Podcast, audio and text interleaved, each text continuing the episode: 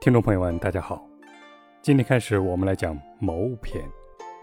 谋篇可以说是全篇的姊妹篇。谋尽谋略、谋划，指施展谋略计策。谋篇是游说谋略的一个拓展。全篇呢，注重形势判断，更多的停留在分析的阶段；而谋呢，则更侧重于实事求是。是一种实施方案的谋划。鬼谷子认为，凡谋有道，必得其所因，以求其情。分析了相益则亲，相损则疏的各种情况，指出治人者握权也，见智于人者致命也的竞争本质，强调因人制宜、因势而裁之的游说方略，以及天地造化在高与深。圣人之治道，在隐与秘的隐秘法则。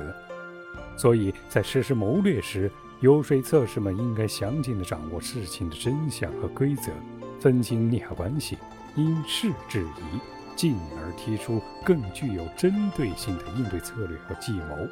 此外，在付诸实施的阶段，还得适时的调整，以正或敌，做好保密工作，悄无声息地。制服对手，达到治人的目的。我们来看第一段的原文部分：凡谋有道，必得其所因，以求其情。深得其情，乃逆三疑。三疑者，曰上，曰中，曰下。参以逆言，以生其。其不知其所用，始于古之所从。故正人之取欲也，在思难之车，为其不惑也。夫度才量能，揣情者，亦士之思难也。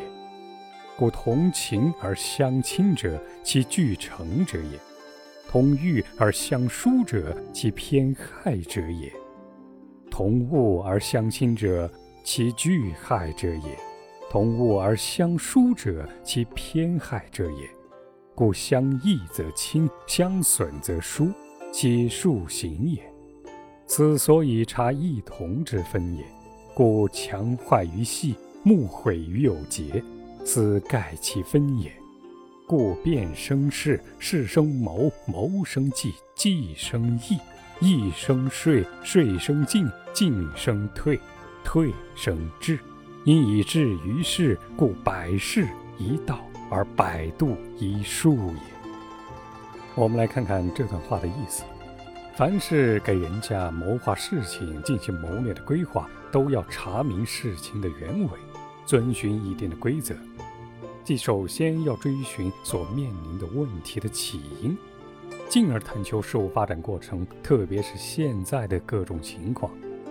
掌握了这些情况，才可以制定三种策略，即上、中、下三策，将这三种策略互相参验，互补互取。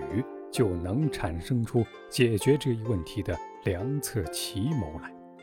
真正的良策奇谋是无所阻挡、无往而不胜的。这种设计奇谋的方法，并非我们的创造，是古人就曾经实施过的。据说郑国人到山里去采玉石，必定带着指示方向的司南车，是为了不迷失方向。忖度称量实施计谋之人的才干能力，掌握各种相关的因素，抓住第一手材料，也是因势利计的指南车。逆计中还要注意人的因素。情欲相同的人做事之后，能够仍旧的保持亲密的关系，是因为他们都取得的成功，都获取了利益。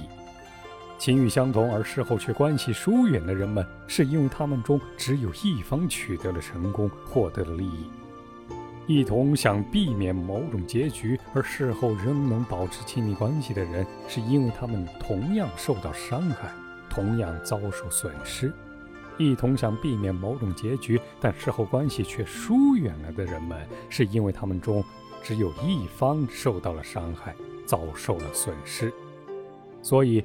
共同获取利益就能够保持亲密关系，是一方遭受损失必然导致疏远。任何事情的道理都是这样的。用这种道理去考察人们的相亲相疏，其原因必定也是如此。所以说，墙体崩坏都是从缝隙开始的，木材折断都是从有结的地方开始的，这大概就是所说的自然规律吧。所以在策划计谋时，要考虑内部的各方利益，调动各方的积极性尤为重要。要知道，新事物、新情况，都是由旧事物的发展变化才产生出来的。为解决新情况、新问题，才产生了谋略，由谋略再产生出实施的计划。